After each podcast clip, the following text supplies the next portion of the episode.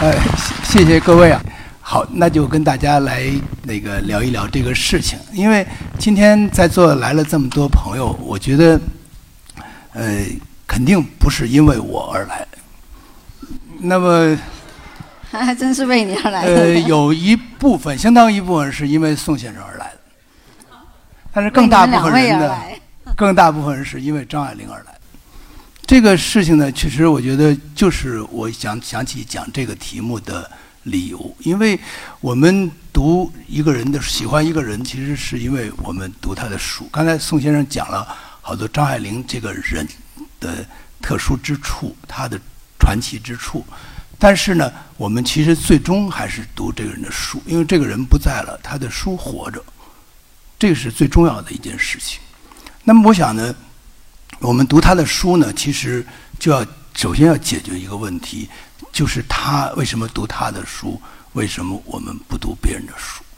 我们到我昨天晚上我到这个书展，我去看，有一个小柜子摆着，呃，一个很角落里摆着我的几本书，我就看那一个人呢拿起来又放下了，然后呢他又拿起来了，然后他又放下了，然后他就走了。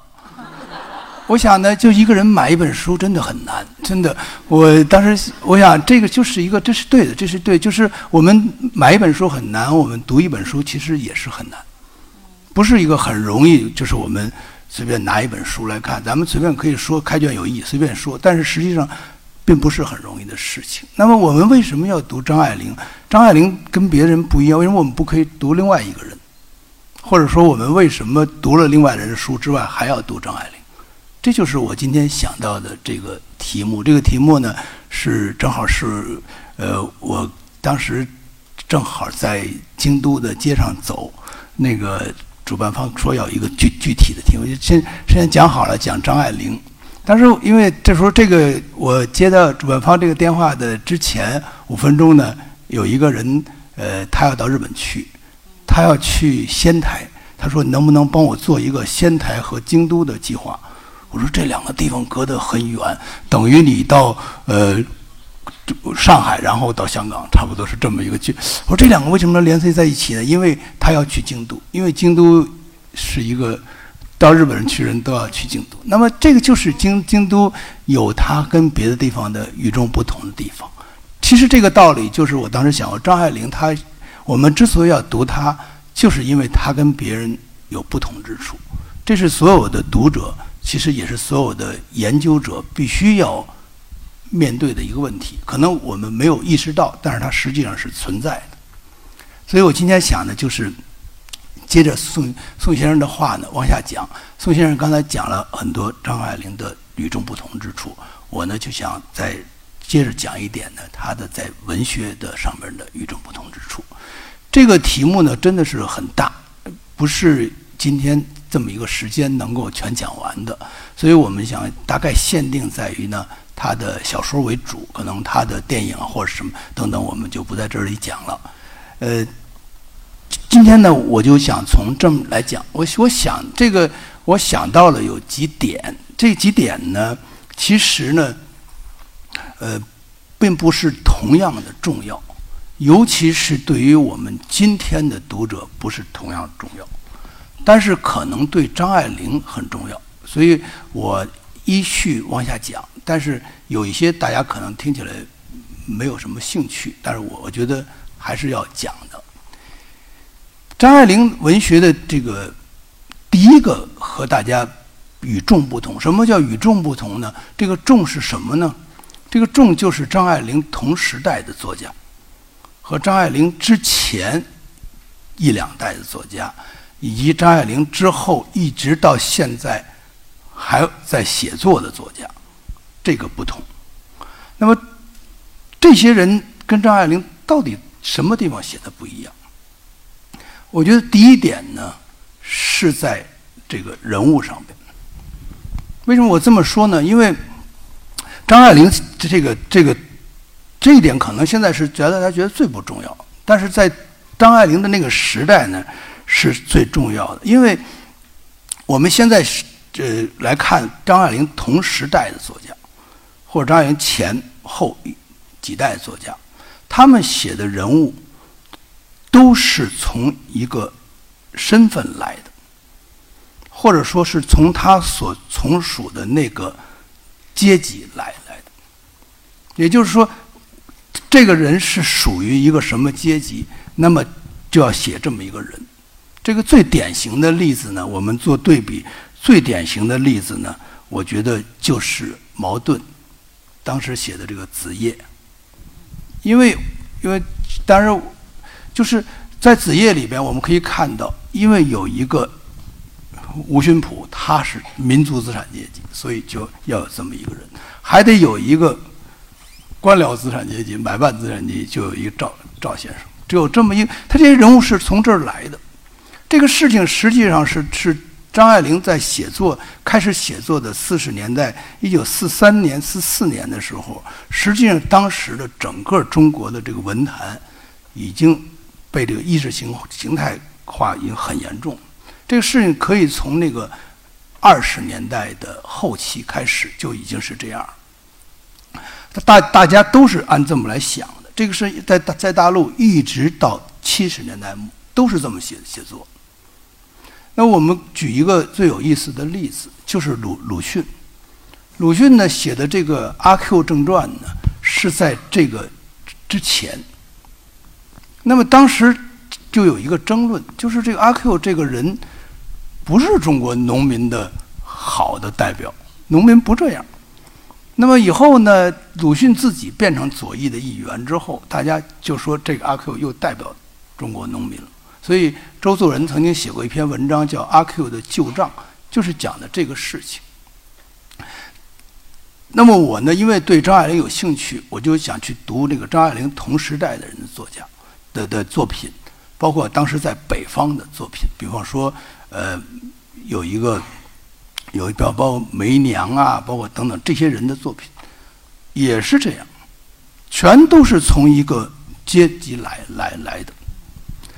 张爱玲的小说里边人物，比方我们看曹七巧或者白流苏，我们会发现这个人跟他那个原来所从属的那个那个背景、那个阶级是没有那么大的联系。他不是那个阶级的一个代表，他是他自己。这一点，我觉得对于我们现在的的那个各位来讲，真的不太重要，因为我们现在已经不这么写了。可是张爱玲的同时代的人都是这么写的，所以他们的作品我们现在不能读了，或者说我们读的少了，或者我们只是在大学里面去读，课堂上去读，但是我们不肯在书店去或者商香港书展去买这样的书了。这是第一个，我觉得比较比较有意思的问题。第二个有意思的问题呢，就是在题材上面，因为这样的来自于阶级的这种人物，他们一定要有他们的一个作为，所以张爱玲同时代的作家，我们可以看写的都是那个叫做重大题材，就是都是要描写一个。一个一个一个重大背景，在一个背景下，一个一个一个一个重大的一个阶级冲突之之下，这个我们举这个例子最典型的例子呢，就是比方说矛盾、丁玲都是这样，包括萧红的这个生死场都是这样。我们一定要放在这么一个背景下来写作，这个是左翼的文学的一个。必须这么做，而且也这个左翼文学其实它的影响已经不限于原来的那个左左翼阵营了，而是整个中国文坛都这么写。那张爱玲呢？她是是在上海，在沦陷区这么一个特殊背景写作，他跟这个这个刚才说的这两个东西没有直接的关系，他他根本不。我我我想的大概是这么两个方面，一个方面他根本就没有想到他属于这么一个背景，第二点他有意识的拒绝这个背景，这两点使得他的作品呢就明显的跟这些人不一样。那我们现在在读张爱玲的作品的时候就没有这个局局限性，而这个局限性在在我刚才说了，在他的同时代作家和前后。一两代作家里边非常严重。那么这个，所以我觉得呢，今天跟各位大家讲这个事情，可能大家觉得嗯，你讲这没有意思，因为我们早就不读这样的书了，我们现在的作家也不这么写了，所以我觉得这个意义，其实刚才我说了，对于张爱玲本身，之于我们没有太大意义，但是对于张爱玲同时代或者前后一两代的作家，之于我们意义非常大。也就是说，有一些人的作品死了，有些人作品还活着。我们现在讨论的是一个人如何活着的，但是活着的原因是因为他不死。所以这个问题是在这儿，这是第二个问题。这个问题呢，刚才我说的都不是最重要，但是当年很重要。第三个比较有意思，刚才宋先生其实已经提到了，就是张爱玲的小说的这个语言。跟我们看张爱玲同时代作家人写的作品非常不一样。这个这个事情呢，对我们意有有点意义了。因为为什么呢？因为张爱玲不用的那种语言，现在还有很多作家在在用。这个语言是怎么回事呢？就是我们的新文学呢，从五四以后呢，出出现了我们这个新文学之后呢，新文学它有一个。主要的语言来源，大家知道，我们以前是都是写文言的。自从有了白话文以后，我们开始用白话文写作。用白话文写作的时候，这时候白话文在在它的初起阶段，大家不像我们现在随就这么写。当时不知道这个白话文应该怎么怎么写。这个时代，这个时候呢，大家有一个摹本。这个摹本呢，就是当时的。翻译文学，也就是鲁迅、周作人他们等等这些人的翻译的文学。他们翻译的文学是用什么一种方法来翻译的呢？他们是用一种叫做直译的方法来翻译。就是为什么要用直译方法翻译呢？因为他们有有一个信念，就是要帮助我们建立新的白话，所以他们尽量保持那个外文的原来的那个句式。这个东西影响了之后，我们作家这些作家虽然不去读这个外国作品，他读这个翻译作品，他也用这个句式来写，这我们就叫翻译腔。这个东西在我们现在读张爱玲同时代的作家的作品中，很多人都是这么写的。这个东西呢，尤其体现在茅盾、丁玲、巴金这几位人身上。就这个句子读起来不顺。当然，我们现在说，但是为什么他们是故意这么写的？张爱玲的文学不是从这个路上来的，这个路是正路。张爱玲文学是从一个 一个偏路上来的，是从什么样一个偏路上来呢？是从古代的白话小说，到民国的这个鸳鸯蝴蝶派，或者是这种古就是这种传统的小说来来的。它不是从新文学来的，所以最早大陆最早第一次大陆这个有张爱玲是在一九六一年左右出了一本书叫《鸳鸯蝴蝶派研究资料》，这里边提到张爱玲，因为他是把它归在这里的，这在当时认为这是不对的，甚至还有人批评他，但是现在回过头来我们看张爱玲反而走的一个正路。因为她走的是这个我们一个古代白话这么一个一个正路，这个话是一个很很顺畅的一个话，而不是一个疙疙瘩瘩的一个话。所以我觉得这个这个第三点呢，是一个对现在来讲其实还是很重要。我也各各位有在座有有这个愿意从事写作的朋友呢，其实这个张爱玲的这前两点，我觉得对我们大家已经没有什么呃这个。直接的意义。第三点是有意义的，因为它是从这个中国的本来的有这么一个自己的一个语言系统，它从这地方来的。这是说的前三点。第一，再往下说一点呢，就更可能意义就更大。这个就要说到呢，张爱玲和这个当年呢，张爱玲在写了这个连环套，在这个万象上连载的时候。就有一位批评家，其实他后来是一个以这个翻译家更有名，就是傅雷先生。他写过一篇文章来，就是叫《评张爱玲的小说》。这篇文章里边呢，他举《金锁记》作为这个张爱玲最成功的，举《连环套》作为张爱玲不成功。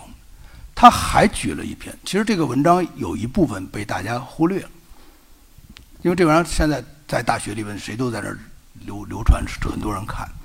他认为张爱玲写的这个《倾城之恋》是一个失败之作。为什么他这么这么认为呢？他认为这个《金锁记》里边写了一种人的这种生命力的一种对抗，一种强烈的对抗。他认为这个这个《倾城之恋》呢是一篇庸俗的小说，但是他没有直接用这个词。为什么呢？因为所有人都是只是为了谋求自己的一个小小的一个生存。大家知道《倾城之恋》是一开始就是一个故事，一开始就是。这个白公馆里面来了一个人，徐太太来报告，来报信儿，说这时候已经呃离婚了，住在家里边的这个回到娘家住的这个白流苏，说你前夫死了，坏了。为什么这个坏了呢？前夫死了有什么可坏？因为前夫要每月给他付钱，前夫死了之后，白流苏没有没有钱了，没有钱在这个家住不下去了，那白流苏就必须得要。为自己的生存，要开始进行斗争。斗争怎么斗争呢？不是去做阶级斗争，不是去农参加农民起义，他是要干嘛呢？他是要赶紧得找个人。这就这这这就是很现实。那么怎么找人呢？就从他这个妹妹白宝洛手里边把那个男朋友抢过来。这就是开始了一个故事。那这个在傅雷看起来，这就什么都不是，这太太太太差。但是为什么张爱玲要这么来来来来写？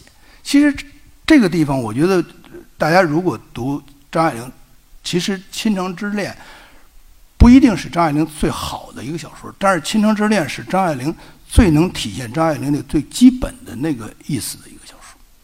张爱玲关注的点显然和傅雷不一样。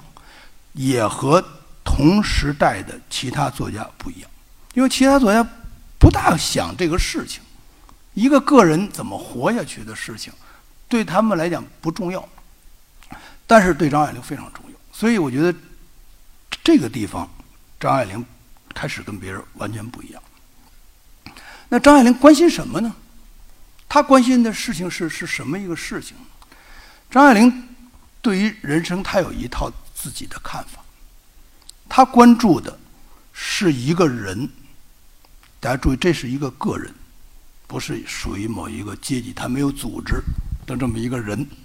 这个人在这个世界上的一个立足之地，他关心的是这么这么一个最最简单的一个事情。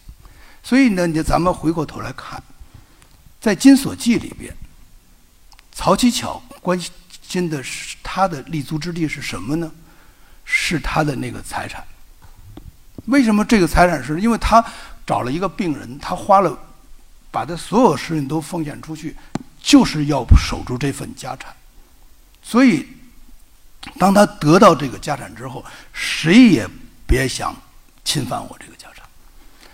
不论是他的这个对他好的这个这个男朋友，还是他的。儿子找的人，还是他女儿有可能要找的人，来一个杀一个。为什么这么做呢？就是这是我的立足之地，我把这个守住，这样我在这个世界上才能够活。那么到到了这个倾城之恋，他的这个立足之之点是什么呢？是婚姻。因为只有在一个正常的一个婚姻里边，才有人给我付钱，我才能在这世界上活。所以，这个白流苏的男人可以让你当情妇，但是我不能跟你结婚。白流苏不敢，不是，我不是要你。简简简单单的，你因为我要一个安定的一个一个真正的一个经济来源，我在这世上就就可以活下去。那么，再咱们再看一篇小说，就是呃，有一篇叫做《留情》这么一篇小说，《留情》里边是是我个人认为，《留情》是我最喜欢的一个张爱玲的小说。他讲的是什么呢？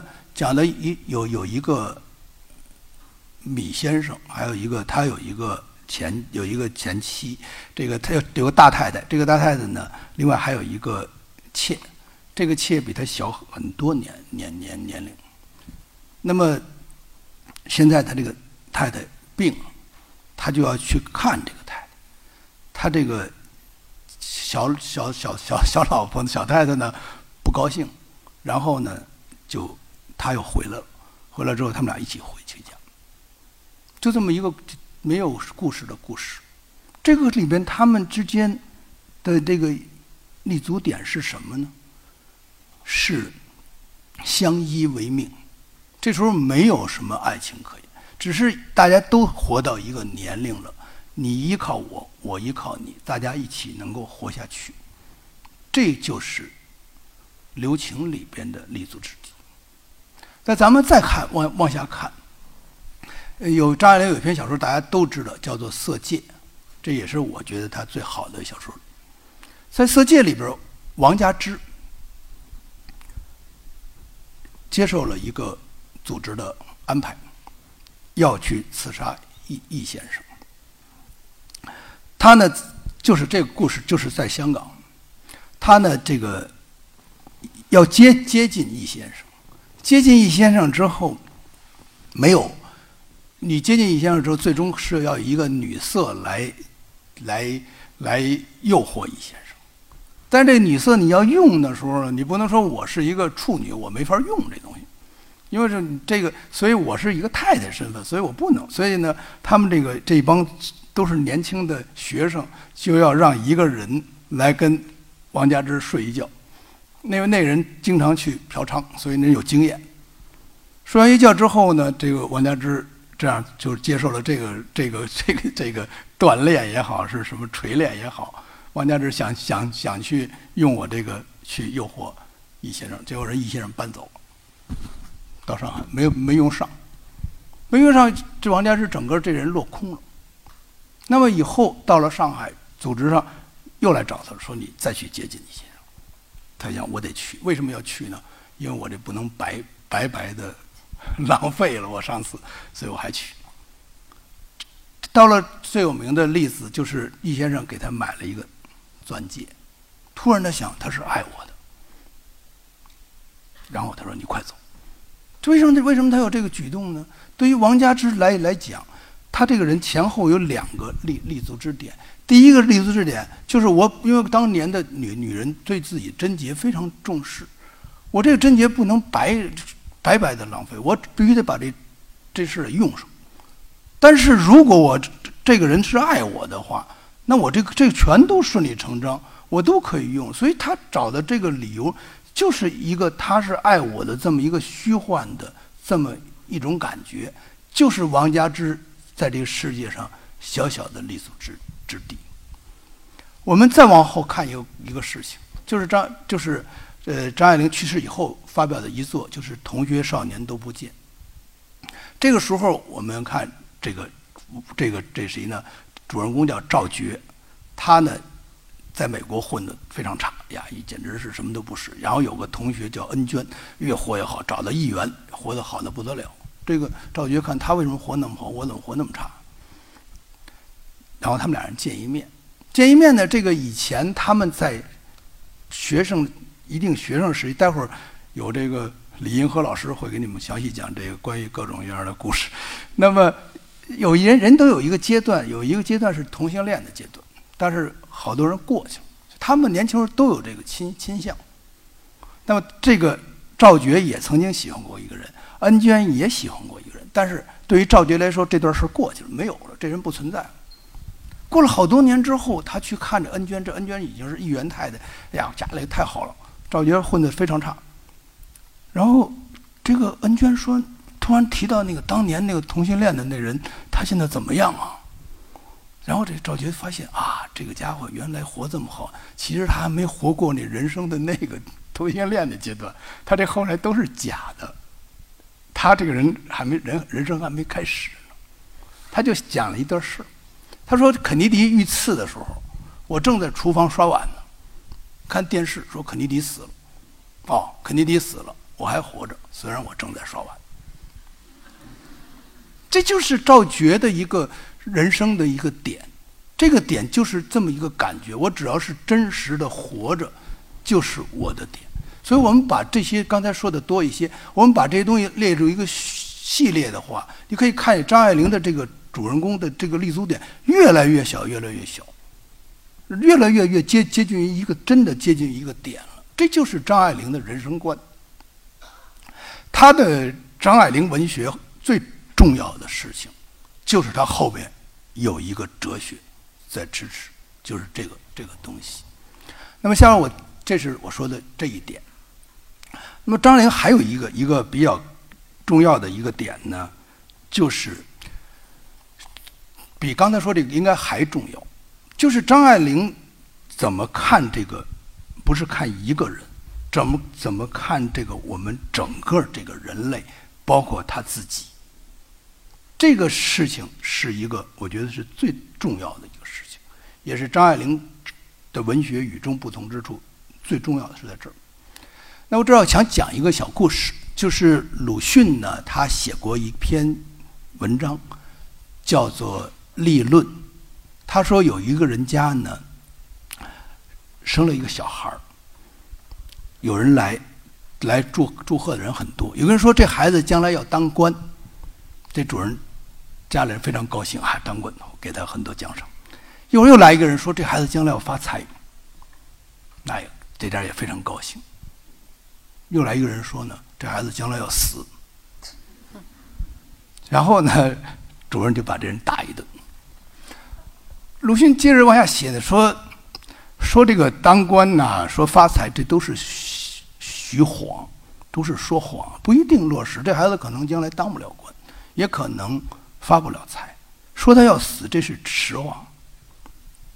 就是这个世世界上的，实际上鲁迅的意思是，这个世界上有两种人，或者有两种作家。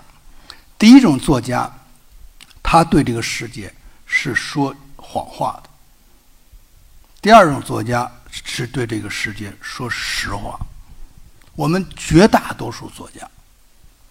都是对这个世界说谎话，因为不是这些作家不好，非常好，因为我们这个世界大家活现在都不容易，大家确实需要这作家给我们说点好话，这样使得我们有点振奋，说点美丽的谎言是吧？就叫做正能量，需要点这东西。但是呢，不能全所有作家，全世界的都干这一个事儿。那确实，古往今来有那么一些作家不愿意这么做，他愿意说一些 真话，他愿意告诉你这个事实是什么样子。张爱玲呢，就是这样一个作家，他是一个对我们这个世界说真话的一个作家。他说的话不好听，其实我真的很奇怪，就是张爱玲拥有这么多读者。这我是到现在我也不明白，张爱玲凭什么有这么多读者？因为她她的她的作品读起来不让我们高兴，为什么我们这么多人需要不高兴呢？是不是因为我们活得太高兴了？呃，稍微需要一点点呢？我也不知道，所以很奇怪。我觉得可能刚才宋先生说的一个很有意思，就是张爱玲有一些金句，就是好多朋友啊。我在在大陆时候去在学校里讲演，我说你们读过张爱玲什么作品啊？就请举手，跟张跟宋先生一样，一个人不举。我说那你知道张爱玲说哪句话啊？这人出门要快啊，赶紧啊！我说我明白了，你们都是从这些话里边来的。张爱玲的读者，那确实是这样，就是所以，但实际上我们细细读张爱玲作品，她是一个不讨人喜的作家，她是一个让人我们呃不太舒服的作家。但是，世界上真的需要有这样的作家，所以我觉得中国勉勉强强说，就是说，如果张爱玲之前有一个这样的作家呢，是鲁鲁鲁鲁迅。这所以胡兰成呢，我们对胡兰成有再多的不满意，但是胡兰成说过一句话，他说：“鲁迅之后有他，就是指的张爱玲，他是一个伟大的创造者。”他说的这句话呢，我认为是真的是对。那么我们还可以继续往下说，就是你说这个有人说真话，有人说谎话，这个到底真话来自于什么？谎话来自于什么？你凭什么说它是真话呢？凭什么说它是谎话呢？背后还有一个比这更深的东东西。其实我们所有人看这个世界，其实有两个视点。一个试点是来自于我们这个人，来自于我们生活中每一个人中间的一个人。我们来看这个世界，大家我看你，你看我，我看我自己。这个我们称之为人的试点。这个人的试点呢，我们就可以说，呃，如果用一个中国古代的一个话来形容呢，就是这个最好的啊，来形容呢，就是孔子说的这个。仁者爱人，就是一个人，因为我是个人，我来体会你，你来体会我。我们好多作家就就是这么写的，这是一个人的试点。这这个很对于很多大家已经够了，在这个人的试点之上，可能还存在一个试点。这个试点是绝大部分作家，要不然。就是他从来没想过，要不然就是他想过，他不愿意这么做，或者他不敢这么做的一个东西。这个是什么东西呢？这就是一个相当于我们可以说是一个天的视点，或者是我们可以说是一个自然的视点。这个视这个视点看这个世界，跟我们看这个世界是不一样。我们看这个世界，比方我今天承蒙各位台外来了这么多朋友，我是一个充满着感激之情的，这是一个普通人的试点。如果我们设想有一个天在看这儿来讲，他根本觉得这个对他不是有没有人来，或甚至我讲不讲，我这个人在不在，对他都无所谓。那么这个事情，这个如果用咱们中国古代一句话来形容呢，就是老子说的这个话。叫天地不仁，以万物为刍狗。刍狗是什么呢？就是那个祭祀用扎的那个草的狗，祭祀的时候用，用完了扔。那我曾经对这个最深切的体验呢，我可以讲一个跟这没关的事情。我有一次去日本，日本有一个地方叫白滨，白滨呢是一个很有名的一个海边小城，那儿。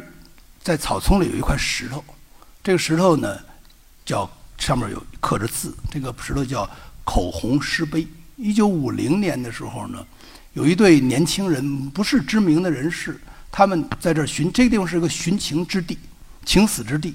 他们俩人在这跳海了，临死之前用口红在石头上写了一个字，一个一句话，一个像像像那个诗一样的东西，什么意思呢？说白滨的海呀。今日依旧波涛汹涌，这个什么意思呢？真的让人感感慨不已。就我们俩人死这么大的事情，这海居然还是原来那个样不能为为我们俩要寻情这事儿能稍微的呃有点变化吗？没有，这就是大自然的的试点。那回到张爱玲。张爱玲是中国很少有一个作家同时拥有这样两个试点的作家。那么，我可以举举几个小的例子来说明这个事情。假如还有时，老师不好意思啊，就是提提您那个时间，我们留点时间给大家。已经没有时间了吗？还有，您您再讲一次。我把这个事讲完啊。好。留点时间给大家提问。那么这个是这个这个是我举我咱们只只只举一个例子吧，举两个不够了。就是咱们还举那个这个刚才刚才宋先生提的那个大白蜘蛛，那个后边有有有一个结尾的地方，说这个这个女主人公生病，病得快快死了，非常美丽的一个人变成大白蜘蛛，不能活了。他们门口开一家小小店，这个店里边卖鞋打折。就是他母亲给所有的孩子买两双鞋，给他买三双。说虽然虽然现在他瘦，但是将来养一养就胖。然后下接至少可以穿两三年。接下一句话是他死在三星期后。这就是两个时点，我们可以看到一个人和一个这样。那么这个就是这样，我。用一个非常短的时间来结束咱们这个 这个这个讲演，我我因为还有一个小小的问题啊，就是张爱玲最后一个张爱玲与众不同之处，是张爱玲和张爱玲的不同之处。刚才宋先生引用了很多这个张爱玲的这个屋子燃烧的句子，这都是张爱很多都是出自张爱玲的早期的传奇这部作品，很多学张爱玲的人有。张派传人都是学的这个传奇，可是张爱玲到了晚年自己不喜欢这样东西了，她把这个《金锁记》改成怨女，就是这样一个原因。他写《小团圆》也不是原来那个样子了。所以张爱玲的与众不同之处，包括她与她自己过去的不同之处。这个人是非常决绝的一个人。我最后用一小段话来结束我的。我我今天呢，呃，早上起来我在抄了一段话。他他有他写过一篇文章叫《重访边城》。这个《重访边城》是宋先生整理出来。我觉得宋先生，呃，必须我在这儿对宋先生表示一个敬意，因为因为宋先生确实使得我们读了张爱玲很多好的东西，其中包括这篇这篇文章，我觉得特别好。它的结尾它是写香港的。所以我在大陆这边呢留着，一直不敢不舍得念，所以我我到这儿来跟，所以我今天如果我如果我不念的话呢，就就结束的话呢，就可惜了，因为我也不知道，可能一百年以后我还来还来念。他怎么说的呢？他说他临临要走的时候啊，忽然空中飘来一缕屎臭，在黑暗中特别浓烈，不是倒马桶，没有刷马桶的声音。晚上也不是倒马桶的时候，也不是有人在街上大便，露天脚空旷，不会这么热乎乎的。那难道是店面楼上住家的一掀开马桶盖儿就有这么臭？而且还是马可波罗的世界，色香味俱全。然后接接接下来啊，我觉得是香港的林去秋波。带点安抚的意味，看在我依旧的份上，在黑暗中，我的嘴唇牵动着微笑起来，但是我毕竟笑不出来，因为是疑心跟他诀别了。这个才是真的张爱玲，就是他可以把一个人和一个背后那个巨大的那个自然，他可以把它融在一个点上。他非常热爱香港这个地方，他才用了这么一个意象。这个意象呢，别人根本中国的作家不敢这么这么写。但是这里边有非常深的一个情感东西，可是它有一个特别冷酷的一个残酷的一个背景，一个黑暗的背景。这个背景是来自于他那个自然的视野。而在这个背景之下，他充分的写出来他作为一个人，他那此时此刻对于这个城市的热爱。我觉得张爱玲的这个与众不同之处呢，归纳起来，他跟他当时所有的作家写的都不一样，他跟后来所有学他的作家写的都不一样，他跟他自己曾经写的那个。也不一样，他就是这样一个作家。谢谢。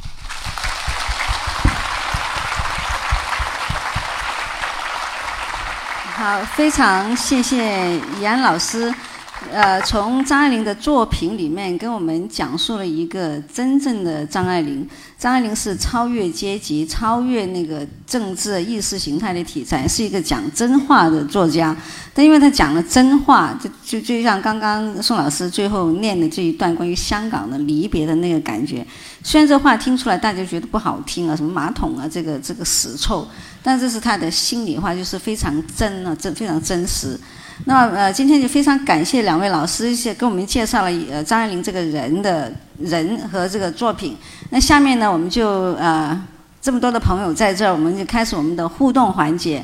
呃，看大家朋友有些什么问题问两位老师。好，前面这位女士。呃，首先我特别感谢这个宋宋老师啊，因为因为当时呃小团圆出来的时候，很多人都在骂宋老师。我觉得他们就像芷安老师说的，一个是以人的视角，一个是以神的视角。因为张爱玲本身，她是一个，我觉得是文明吧，是我们人类的遗产，至少是我们华文文学世界的遗产。所以我觉得宋宋老师把它整理出来，真的是造福我们，就是所有张爱玲的粉丝也好，还是整个中国中国文学。所以我觉得我唯一对宋老师的那个。就是你不要去理会这些嘈杂的声音，因为你是在做一件非常非常有益于整整个文明的事情，而不是个人的事情，所以无无需介意。我特别想问的就是，还有多少能整理出来？因为我们都特别想看啊啊啊！谢谢您，谢谢您。还有多少最后的遗作啊？没有来最后的遗作。我猜是没有了。没有啊，很失望，大家。要等到下一个 最后的遗作。呃，应该是你看看那个时间表，应该是两年后吧。就宋老师在这卖了一个关子啊，因为就是两年、两年、两年就来来一个遗作啊，我们拭目以待，希望两年之后还有张爱玲的作品。出现，还有没有什么其他的朋友啊？这里有一位朋友。啊呃，子先生呃，宋先生，你们好。那我想讲的呢，张爱玲文学的与众不同之处，你们讲出了她特别的语言，她特别的呃叙述事情的方式。可是我想讲的是，张爱玲是在二十年代出生的人，她最好的作品都是在一九四九年之前，她没有离开大陆之前写的。他当时用的语言呢，就是他特别，他用的是上海话，再加上苏州话，这些都是当当时的方言。然后呢，用现代人的眼光来看，很多人不明白张亚云究竟在讲些什么，因为这些话和这些土话，这些上海的土话，这些苏州的土话，哎，宋先生的父母一看就明白他们在讲什么。然后呢，就是说啊。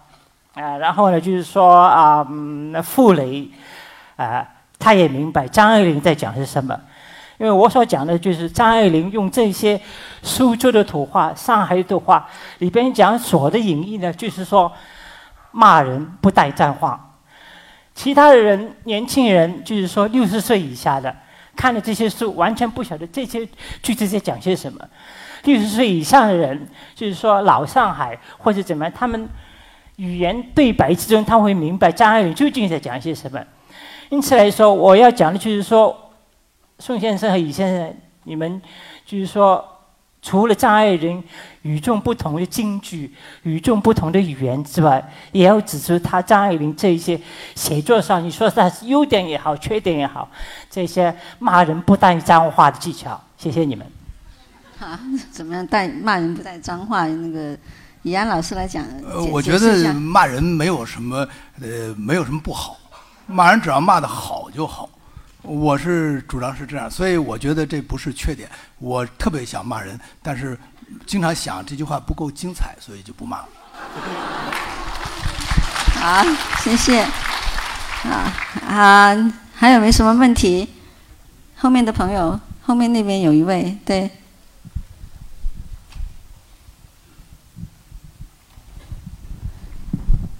两位老师好，啊，我有个问题，就是张爱玲的文章大家都很清楚，就是她离开了香港之后，就是写秧歌之前、秧歌之后的那个语言风格是完全不一样的。之前可能就是大家比较喜欢，以及张派比较崇洋的华丽，还有苍凉。之后他就是秧歌还有赤地之恋之后，他们啊，就是张爱玲所写的风格可能就偏向于平淡而自然。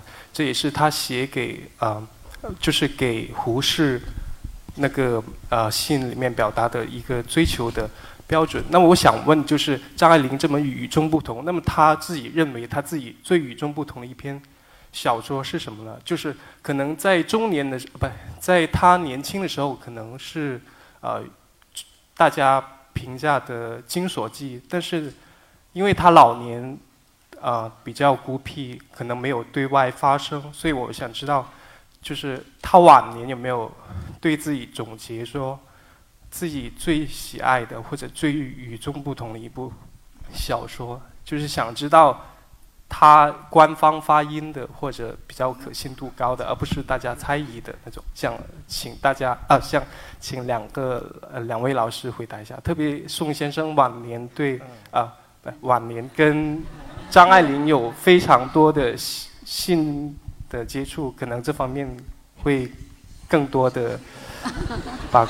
好，谢谢。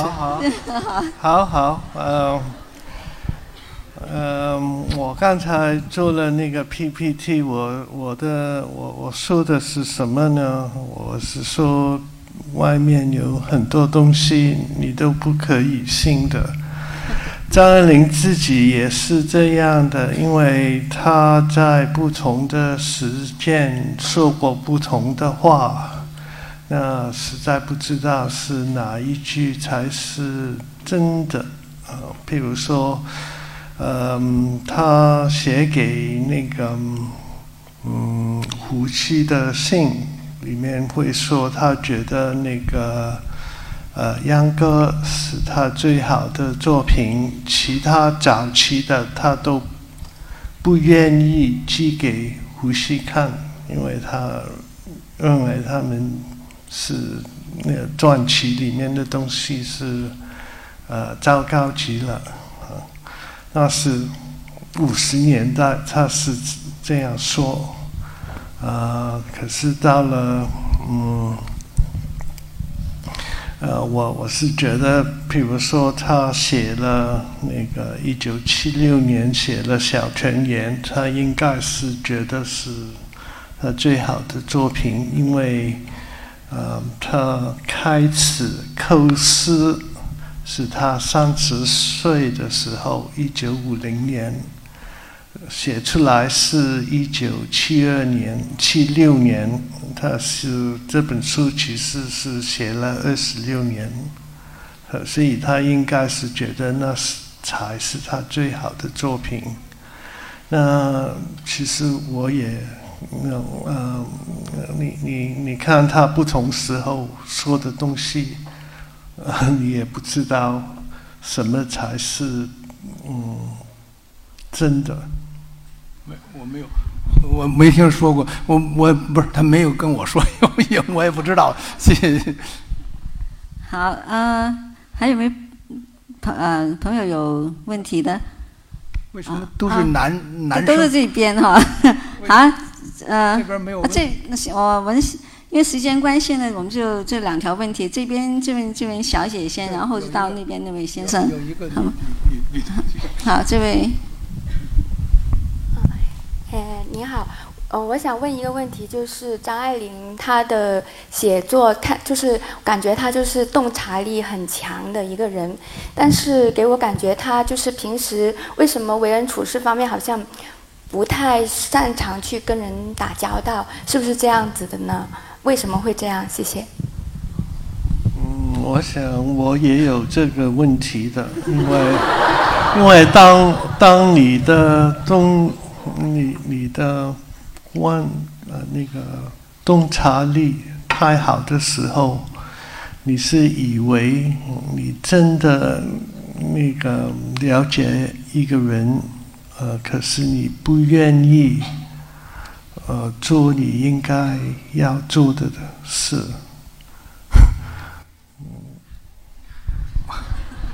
呃，我觉得是这样，我觉得作家必须得好作家必须得跟那个普通人不太一样。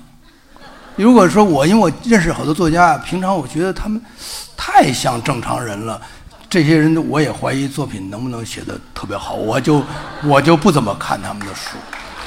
所以我想，我们张爱玲这个你说这事情，我想应该是一个好作家正常的状态。所以就是说，就是一个好的作家，都是待人接物方面都很特殊的哈。他他不不一样，就是他这这面强，他那面就不强了。我想大概，如果一个公关的小姐是一个著名的世界小说家，这我们不太容易做。OK，好，好，大家记住了啊，一个好的作家跟一个公关做公关的是不一样的。好，刚才那边对那位先生。呃，谢谢两位老师。呃，我之前都在方所听过你们的讲座，所以呃，我这个问题的是提提给那个职业呃职安老师的，主要就是想请他在这个自然的视点或者神的视点上面再做一点点的阐述。呃，我就想了解一下，就是否就从您呃您的呃意见看来，就是造成他这种一种那么。呃，叫做苍凉或者是什么都好的一个自然试点，有除了他个人的自身经历以外，有没有一些其他文学上的渊源是给他造成这么一种影响的呢？